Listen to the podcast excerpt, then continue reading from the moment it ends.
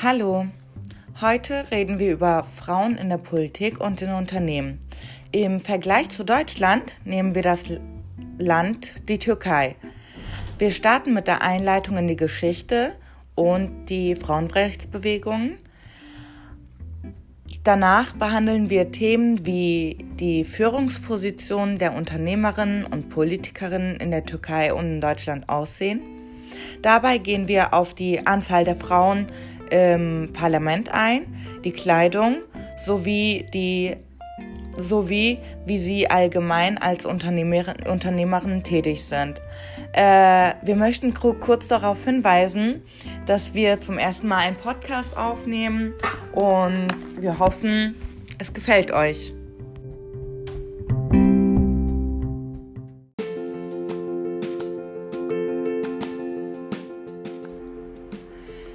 Die erste Welle des Feminismus entstand in der Mitte des 19. Jahrhunderts in den Ländern Europa, USA und Australien. Es ging vor allem um die Erlangung von Menschenrechten. Mit dieser ersten Welle eroberten Frauen zum Beispiel das Wahlrecht oder die Teilhabe an der politischen Macht. Die zweite Welle brach seit den 1960er Jahren über Deutschland herein. Hier ging es nicht mehr um Menschenrechte, sondern einfach gesagt um die Gleichstellung von Frauen. Dazu muss man sich die Bedingungen unter den Augen führen, dass an Universitäten kaum weibliche Mitarbeiter gab. Die Bildungssysteme waren männlich. Die dritte Welle des Feminismus brach Ende 1989 in Deutschland aus und erwähnenswert sind hier die, Vereinten, die von den Vereinten Nationen ver veranstalteten Weltfrauenkonferenzen.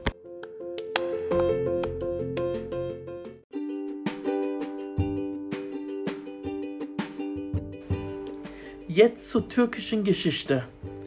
Die Geschichte der rechtlichen Gleichberechtigung begann in den Gründungsjahren der türkischen Republik. In den 1920er Jahren führte der Staatsgründer Mustafa Kemal Atatürk ein Modernisierungsprojekt mit zwei wichtigen Zielen durch.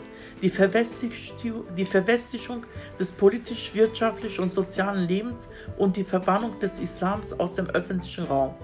Die Säkularisierung, das heißt Trennung von Staat und Religion, war das effektivste Element, um mit dem alten islamischen Regime zu brechen und die Öffentlichkeit zu modernisieren. Ziel der Modernisierung war es, die Stellung der Frau aufzuwerten. Atatürk führte zahlreiche Reformen durch, unter anderem im islamisch geprägten Bildungswesen. 1924 wurden die Bildungsstätten säkularisiert religiöse Schulen verboten und die Schulpflicht für Jungen und Mädchen eingeführt. 1926 trat das Zivilrechtsbuch in Kraft, das sich, aus schweizerischen, das dem schweizerischen Zivilrecht orientierte und die Scharia wurde ersetzt. Die Scharia ist das islamische Gesetzbuch. Die Polygamie wurde verboten. Die Frauen bekamen das Scheidungsrecht sowie die Vormundschaft für die Kinder. Während bei der Scharia die Frauen den Männern untergeordnet waren, ermöglichte das neue Zivilrecht den Frauen die Gleichstellung vor Gericht beim Erb- und Eigentumsrecht mit den Männern, zu den Männern. 1930 konnten die Frauen an kommunalen Wahlen teilnehmen. Im Dezember 1934 bekamen die Frauen das aktive und passive Wahlrecht noch vor Frankreich 1944, Italien 1949 und der Schweiz 1971. 1935 wurden 18 Frauen ins Parlament gewählt, 4,6 Prozent, ein Anteil, der bis zur Wahl 1999 nicht überschritten wurde. Ein neues weibliches Idealbild entstand, die pro-westliche, modern gekleidete und gut ausgebildete türkische Frau. Atatürk adaptierte zahlreiche Mädchen aus einfachen Familien, um ihnen eine gute Ausbildung zu ermöglichen. Er wollte seinem Volk zeigen, wie die moderne türkische Frau sein sollte.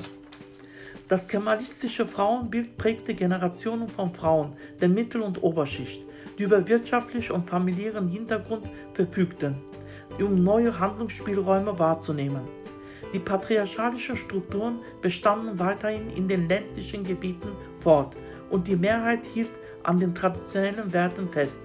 Der Staatsfeminismus, also die von oben durchgesetzte Gleichstellung, stellte die Frau in Medien und Öffentlichkeit als emanzipiert dar und betrachtete die Frage nach der Gleichberechtigung der Geschlechter als gelöst.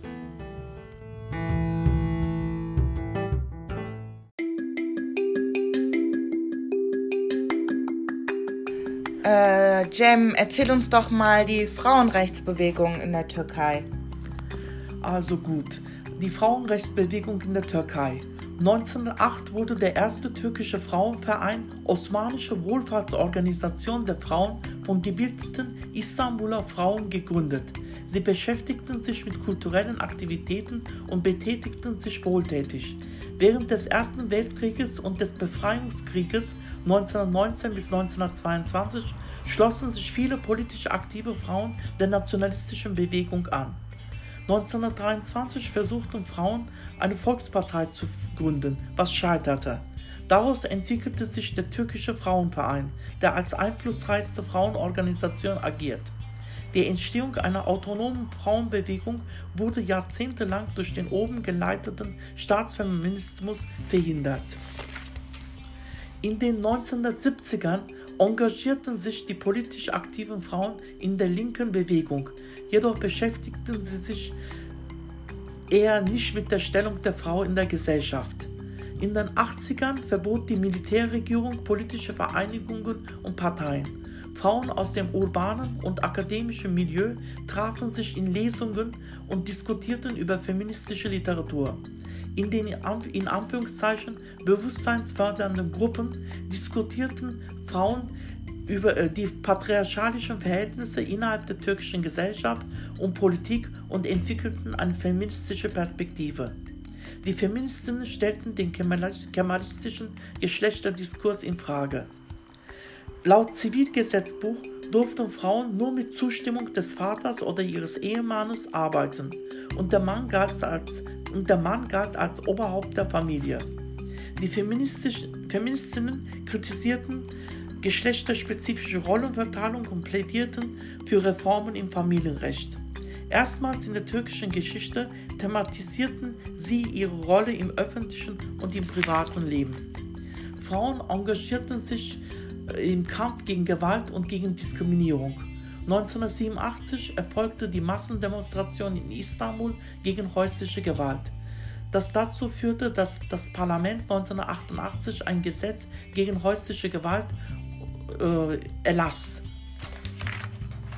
In den 1990ern begann die Institutionalisierung der feministischen Bewegung und Vereine wie Violette Dach Frauenverein, äh, Frauensolidaritätsverein, Frauen für Frauenrechte Verein wurden gegründet. Ebenso Einrichtungen wie Frauenbibliotheken eröffnet und Frauenstudien an Universitäten angeboten. Feministinnen forderten Selbstbestimmung über ihren eigenen Körper und lehnten jede Form des religiösen und patriarchalischen Verständnisses von Geschlechterrollen ab. Am 13. Juni 1993 wurde zum ersten Mal in der Türkei eine Ministerpräsidentin, die Tansu Çiller hieß, also äh, Tansu Çiller hieß eine äh, Ministerpräsidentin. Der Aufstieg des politischen Islam und die kurdischen Autonomiebestrebungen stellten gravierende innergesellschaftliche Konflikte dar.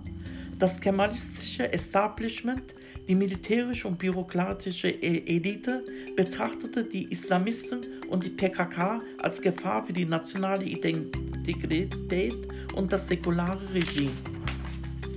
Die in der kurdischen oder islamistischen Bewegung politisierten Frauen gründeten ihre eigenen Organisationen.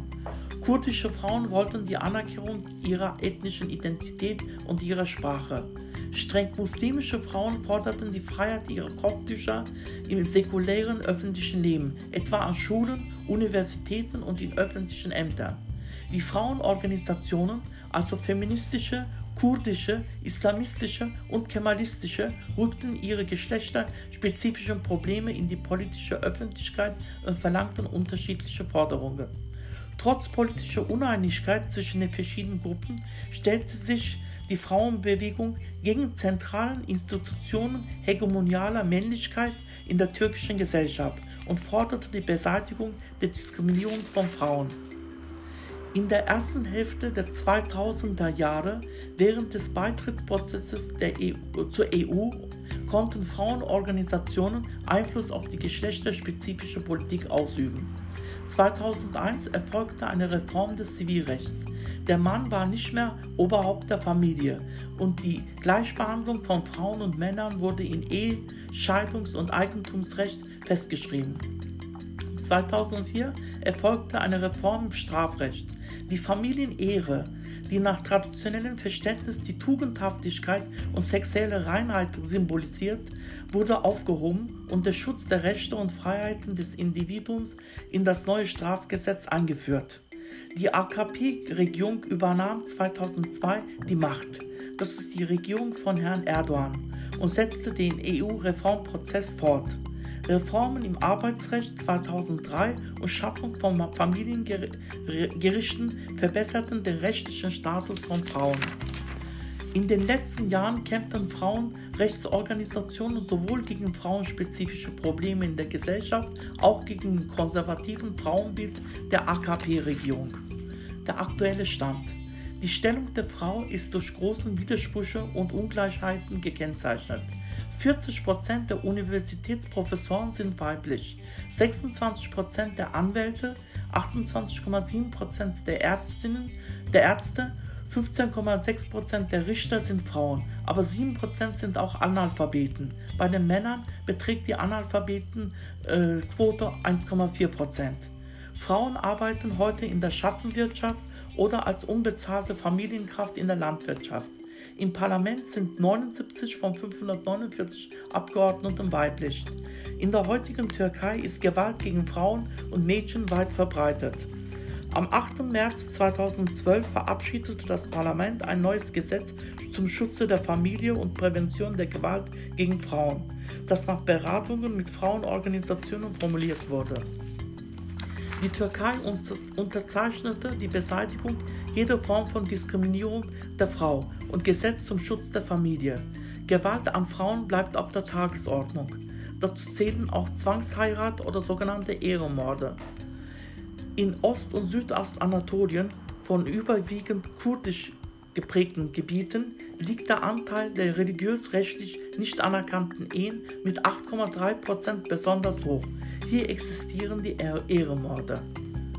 Vielen Dank für die Aufmerksamkeit. Das war die Frauenrechtsbewegung in der Türkei.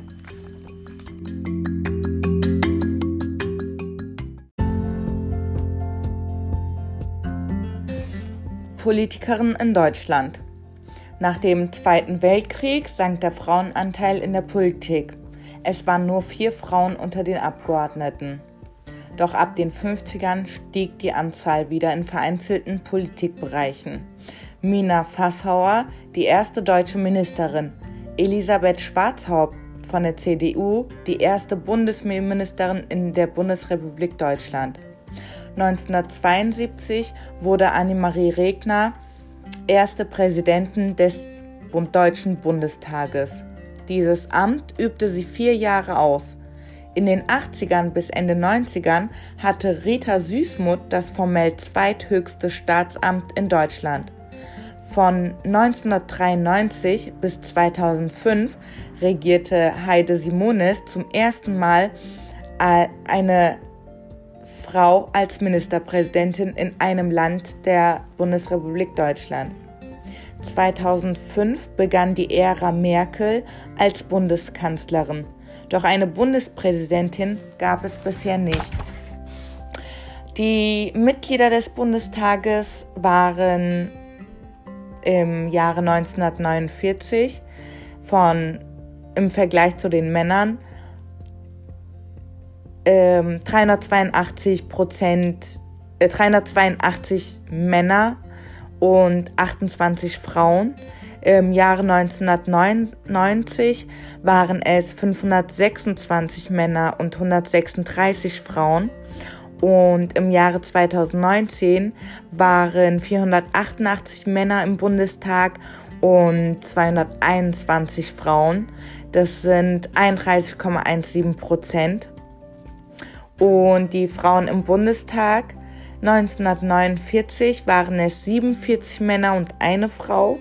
1990 waren es 47 Männer und 13 Frauen und 2019 waren im Bundesrat 38 Männer und 23 Frauen.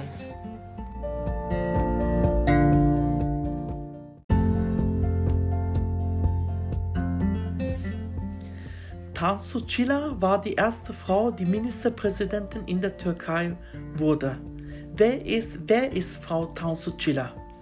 Tansu Çiller ist am 24. Mai 1946 in Istanbul geboren. Sie war die einzige Ministerpräsidentin der Türkei. Sie studierte Wirtschaftswissenschaften an der Bosporus-Universität, der Universität von Connecticut und der Yale-Universität. Chiller wurde Hochschulprofessorin für Wirtschaft. 1990 trat sie der Partei des Rechten Weges bei.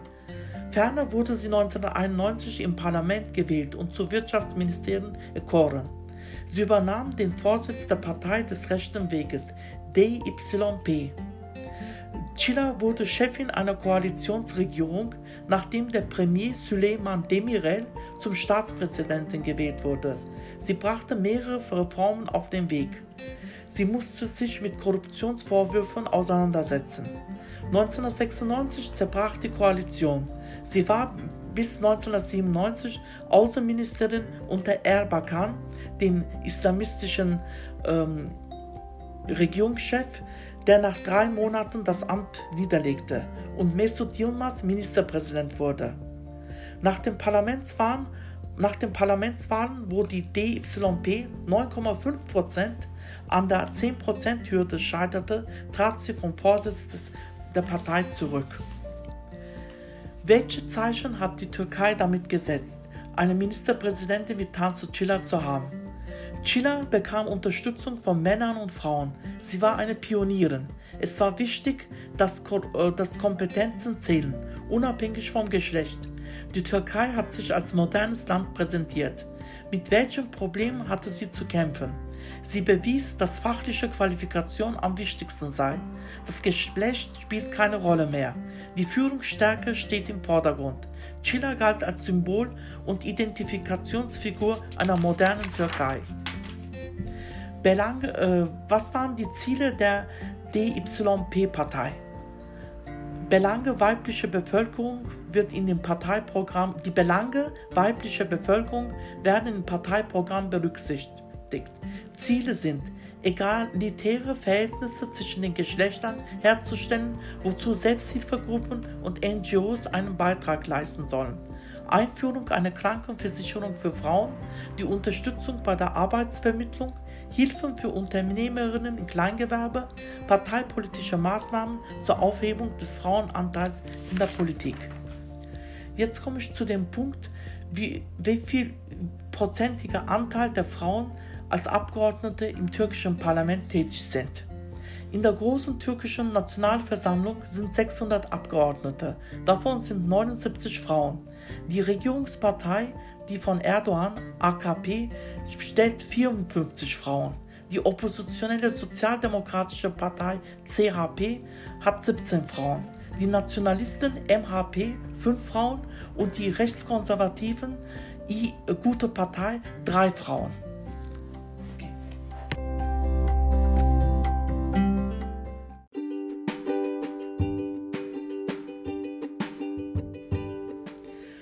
Jahre 1937 wurde in der Türkei der Laizismus als eines der Staatsprinzipien in die Verfassung aufgenommen. Das türkische Verfassungsgericht definierte das, den Laizismus unter anderem als die Befreiung der Religion von der Politisierung. Dieser Versuch der Säkularisierung sah auch ein Kopftuchverbot vor. Das Kopftuchverbot wurde im Oktober 2010 für Studentinnen aufgehoben. Im September 2013 wurde das Kopftuchverbot für Frauen im Staatsdienst außer für Richterinnen, Staatsanwältinnen, militärischem Personal und Polizistinnen beendet. Am 23. September 2014 durften Kinder ab der 5. Klasse Kopftücher tragen. Jetzt geht es weiter mit der Kleidung. Das Kopftuchverbot wurde durch die AKP-Erdogan-Regierung aufgehoben. Im Gegenzug verlangte die Opposition, die CHP, die Aufhebung der Rockpflicht. Die Problematik der Kleiderordnung wurde von einer CHP-Abgeordneten, also von der Opposition, den Sozialdemokraten, die Shafak Pave hieß, ausgelöst. Sie verlor durch ein Zugunglück ihren Arm und ihr Bein. Sie empfand den Rockzwang als demütigend, weil sie ihr Kunstbein nicht nur in der Öffentlichkeit, sondern auch vor laufenden Kameras zur Schau stellte.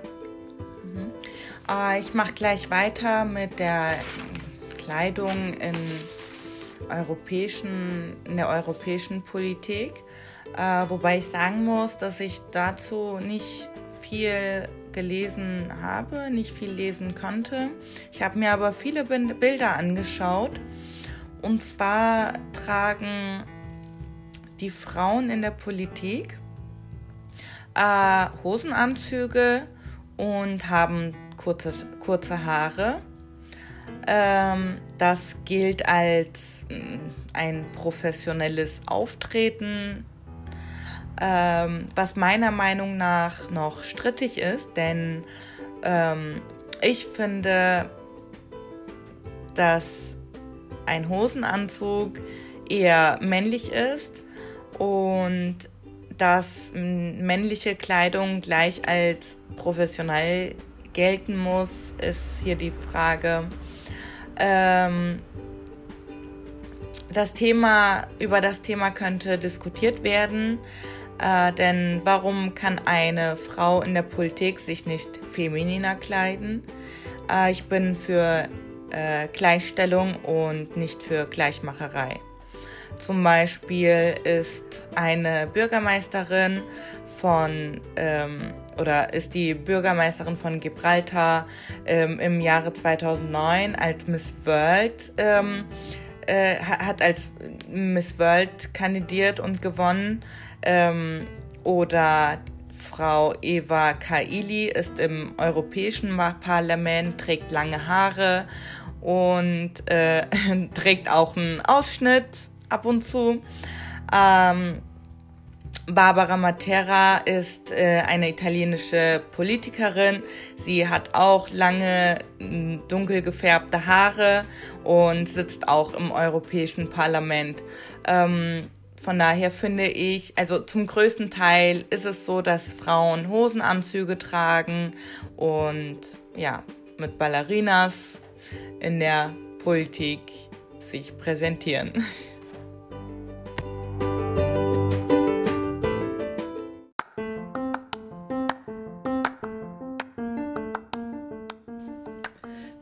Unternehmerinnen in der Türkei ist der nächste Punkt, was ich behandle und beschreiben werde. Frauen in Führungspositionen stärker zu vertreten. In 2018 betrug der Anteil von Frauen in mittleren Führungspositionen von Unternehmen 16,3 Prozent. Im Vergleich der letzten sechs Jahre bedeutet es eine Steigerung von 1,9 Prozent, wie eine Zahlenanalyse basierend auf Werten des türkischen Statistikamtes TÜİK hervorbrachte. Heute sind nur 24 Prozent der türkischen Frauen erwerbstätig. Da die türkische Verfassung Chancengleichheit für Männer und Frauen garantiert, steigt die Anzahl der erfolgreichen türkischen Geschäftsfrauen stetig an. Die nach wie vor geringe Anzahl von Frauen in türkischen Unternehmen ist auf kulturelle Werte zurückzuführen, als auf institutionalisierten Sexismus. Es ist des Weiteren zu erwähnen, dass türkische Mädchen 18 Monate eher die Schule verlassen als Jungen und die Anzahl der Frauen in Führungspositionen dennoch höher ist als in anderen Ländern. Im türkischen Firmensektor finden sich mehr Frauen in Führungspositionen. Im türkischen Finanzsektor finden sich mehr Frauen in Führungspositionen als in Deutschland, Italien oder Frankreich. 26% der Führungskräfte in türkischen Top-Unternehmen sind Frauen. Damit liegt das Land über den EU-Durchschnitt. Die, Tür die türkische Top-Managerin Güler Sabancı wurde in den Aufsichtsrat des deutschen Großkonzerns Siemens gewählt. Die 57-Jährige hat sich als Vorstandschefin des Familienunternehmens Sabancı Holding auf internationaler Ebene durchgesetzt. Die Güler Sabancı Topmanagerin ist eine Pionierin. Sie ist seit Jahren unter den 100 mächtigsten Frauen der Welt des Forbes Magazins zu finden.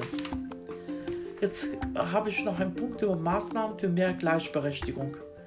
Lale Saral Develioğlu, stellvertretende Geschäftsführerin des türkischen Kommunikationsgiganten Turkcell, gehört zu den erfolgreichsten weiblichen, weiblichen Führungskräften. Frau Develioğlu ist für die Tochtergesellschaft der Firma in acht Ländern zuständig, auch für Turkcell Europa. Sie fordert mehr Gleichheit, um das Lohngefälle zwischen Geschlechtern zu verkleinern. 35% der Führungskräfte sind Frauen, aber die Hälfte des gesamten Personals ist weiblich. Weiterhin ist zu erwähnen, dass ein Angebot von Krankenversicherungen für Mütter und ihre Kinder angeboten wird, sowie Räume innerhalb des Firmengebäudes bereitgestellt, wo die Mütter ihre Säuglinge stillen können. Des Weiteren sollen Frauen bessere Karrierechancen ermöglicht werden. Jetzt habe ich noch einen Punkt über die Kehrseite der Medaille. Die Frauen haben es besonders schwer auf dem türkischen Arbeitsmarkt. Nur ein Prozent der Mitglieder der Aufsichtsräte der türkischen Firmen sind weiblich, erklärt Murat Yeşildere, der türkischen Vertreter des internationalen Firma Egon Zender. In Familienunternehmen hätten Frauen einen größeren Einfluss auf das Management als in anderen Firmen. Die Vorsitzende der Organisation weiblicher Unternehmerinnen, Sema Kendirici, erzählt, dass der Anteil der berufstätigen Frauen in ihrem Land im vergangenen Jahrzehnt von 35 auf 25 Prozent gesunken sei. Es ist weiterhin zu erwähnen, dass jede vierte Frau in der Türkei einen Job hat, weniger als in jedem europäischen Land. Weibliche, die weibliche Business-Elite der Türkei arbeitet mit NGOs an Projekten für Frauen zusammen. Ein Projekt heißt Snowdrops, an dem Develioğlu auch beteiligt ist. Seit dem Jahr 2000 werden an 95.000 Mädchen aus sozial schwachen Familien Stipendien vergeben, die sich keinen Schulbesuch leisten können. Dann existiert das Projekt Frauenpower für die Wirtschaft, das Mikrokredite für 55.000 sozial schwache weibliche Unternehmerinnen in der Türkei bereitgestellt hat. In den nächsten Jahren werden 100.000 weitere Unternehmerinnen Zugang zu diesen Mikrokrediten haben.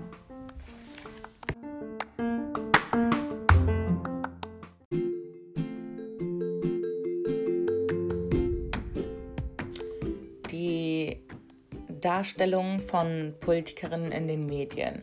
In Deutschland gibt es seit der zweiten Legislaturperiode eine Bundeskanzlerin. Doch noch immer ist es ungewöhnlich, denn es ist nach wie vor geprägt von konventionellen Geschlechterklischees und traditionellen Rollenzuschreibungen. Die Bilder, die wir in unseren Köpfen haben, sind nicht einfach da. Das, was wir glauben sollen und die Art, wie wir etwas interpretieren, ist fremdbestimmt. In Wahlkämpfen wird mit mehr oder weniger fairen Mitteln gekämpft und die Medien spielen dabei eine große Rolle. Daher liegt alles in der Macht der Medien, auch die Weiblichkeit, auch die Konstruktion über Weiblichkeit und Männlichkeit. Diese Konstruktionen bedienen sich traditioneller Wissens- und Wertbestände über hierarchische Geschlechterbeziehungen.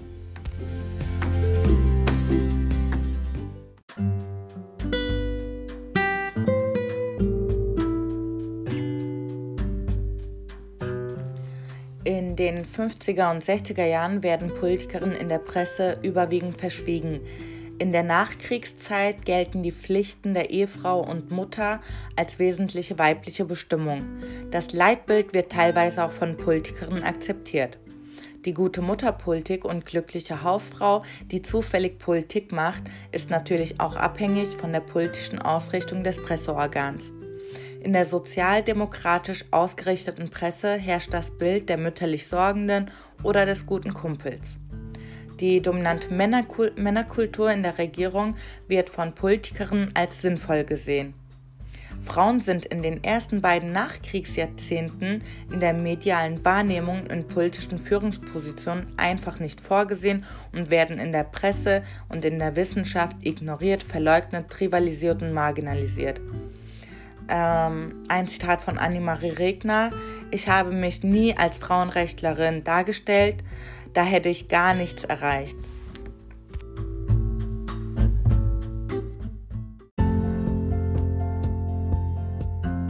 In den 70er Jahren spiegelt sich die weibliche Präsenz im konventionellen politischen Bereich in einer noch viel geringeren medialen Repräsentanz wider.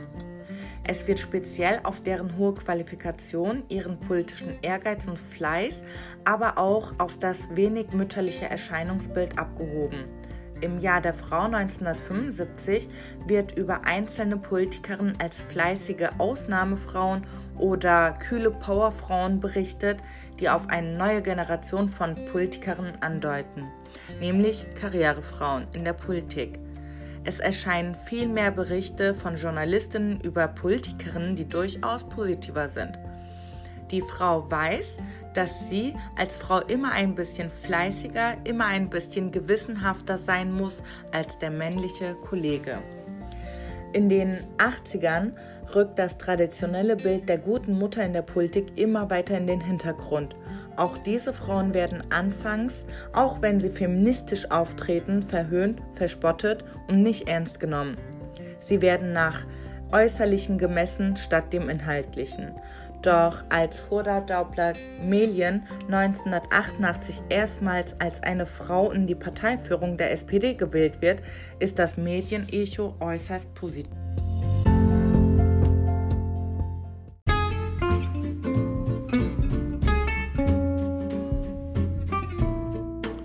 Zahlreiche Politikerinnen ziehen im Laufe der 90er Jahre in die Parlamente ein und je stärker die Forderungen nach Veränderungen sind, desto seltener werden in dieser Zeit die offenen Feindseligkeiten. Die Reproduktion von Geschlechterstereotypen ist ins Stocken geraten. Politikerinnen, die keine frauenpolitischen Forderungen erheben, werden durchweg positiver dargestellt als bekannte Feministinnen. Die 90er Jahre sind die Gründerzeit der Frauenministerien und Gleichstellungsstellen in bunten Ländern. Erst mit der Kanzlerkandidatur einer Frau wird die hegemoniale Männlichkeit der Politik in einem bisher unbekannten Ausmaß öffentlich thematisiert. Das bislang vorherrschende Stereotyp von Politikerinnen als Ausnahmefrauen ist dank Merkel ebenfalls aufgeweicht. Sie werden als Mitspielerin im Spiel um Dominanz und Einfluss ernst genommen. Insbesondere Berichte über Ministerinnen wie Ursula von der Leyen haben die Rezeption von Politikerinnen in der Presse nachhaltig verändert.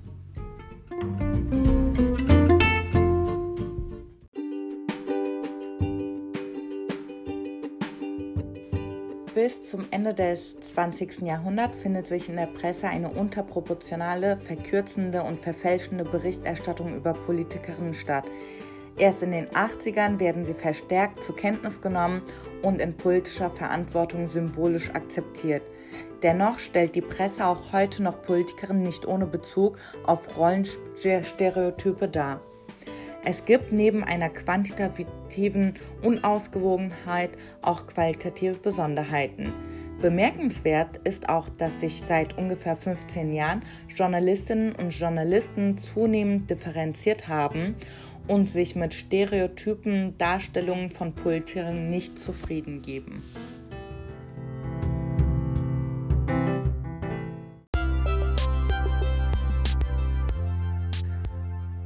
Wir sind am Ende, Ende unseres Podcasts und vielen Dank für eure Aufmerksamkeit und eure Geduld.